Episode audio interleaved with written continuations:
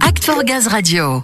Coup d'envoi de la semaine de l'innovation du transport et de la logistique. Le salon se tient à Villepinte jusqu'au 8 avril, vendredi donc. Et c'est l'occasion de s'informer sur tous les modes de transport, routier, maritime, ferroviaire, aérien, drone, que sais-je encore. Mais nous, eh bien, nous avons décidé de vous présenter donc ce tout premier tracteur à être alimenté à 100% au méthane. On se demande pourquoi on n'y avait pas pensé avant. Hein. New Holland l'a fait et on va le découvrir euh, ce tracteur avec Samuel et son invité. Et cet invité, je vais lui laisser le soin de se présenter. Bonjour Nicolas Morel. Bonjour, je suis responsable produit France pour la marque de matériel New Holland et donc je m'occupe de la promotion des gammes de tracteurs de forte puissance dont le premier tracteur fonctionnement en carburant alternatif donc le T6 Methane Power qui marche au GNC donc le gaz naturel comprimé. Alors ce tracteur méthane, c'est le tout premier et c'est une surprise déjà que personne n'y ait pensé plus tôt comme il concerne le monde agricole qui est très impliqué dans la méthanisation, ça semblait une évidence mais vous arrivez là et vous êtes les premiers sur ce segment.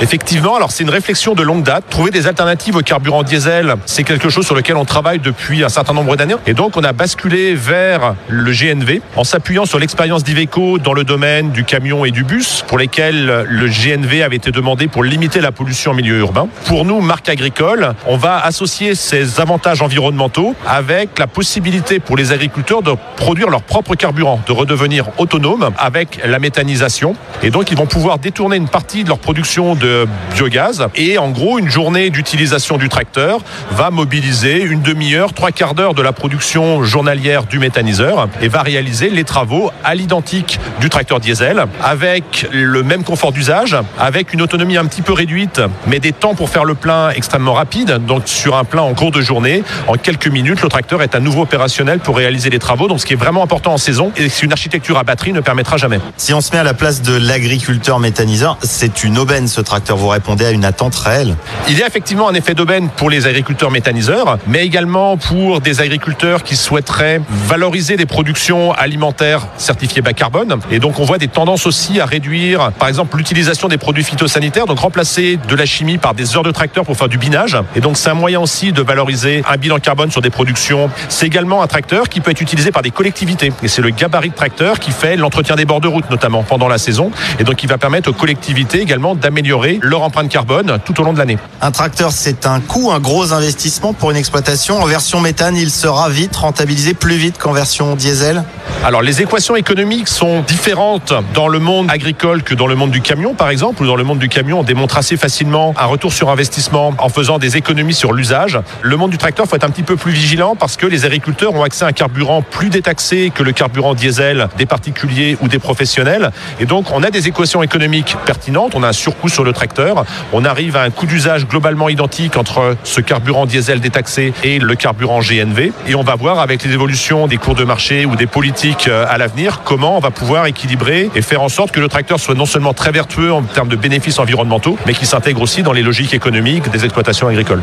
Le premier de sa série, mais vous envisagez déjà de le faire évoluer en fonction des besoins et en termes de puissance aussi Exactement. On a démarré par un gabarit de tracteur qui correspond au plus gros segment de marché au niveau européen et qui nous présente aussi un compromis intéressant entre la puissance délivrée et l'autonomie. Les agriculteurs méthaniseurs, donc qui sont nos premiers agriculteurs à manifester un intérêt réel pour le tracteur, ce sont des agriculteurs qui réalisent beaucoup d'activités de transport. Ils rentrent de la matière, de l'ensilage, ils transportent du digesta pour aller pendre dans les parcelles et ils recherchent des tracteurs un petit peu plus largement dimensionnés transporter plus efficacement ces gros flux de matière. Et donc maintenant que le moteur du T6 a été développé, c'est un moteur que l'on retrouve également sur des tracteurs plus gros chez New Holland et donc rien ne nous empêche à l'avenir d'imaginer faire évoluer la gamme et offrir des gabarits différents. Oui, d'autant que vous l'avez cité rapidement en début d'interview, mais vous vous appuyez aussi sur l'expérience d'Iveco en matière de mobilité gaz. Exactement, on la connaît bien en termes de développement, en termes industriels. On connaît l'expérience aussi du réseau Iveco en termes d'entretien et de service. Et donc on va également dupliquer cette capacité à apporter un service réactif à nos agriculteurs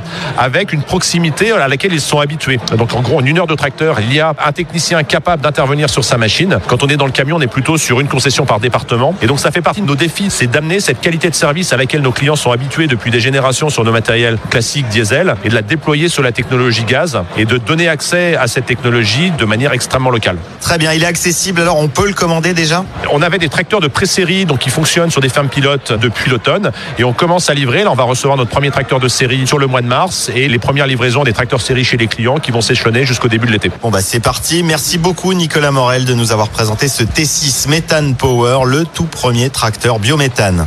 Merci de votre intérêt et puis euh, rendez-vous sur les événements que nous organisons pour marquer l'arrivée de ces tracteurs dans les exploitations qui se feront en lien notamment avec les acteurs locaux de GRDF. Merci messieurs, de quoi permettre hein, aux exploitations agricoles produisant du gaz vert d'être autonomes en carburant. Excellente découverte donc que ce tracteur innovant. Et puis on rappelle hein, qu'on reviendra évidemment d'ici vendredi sur cette semaine de l'innovation du transport et de la logistique.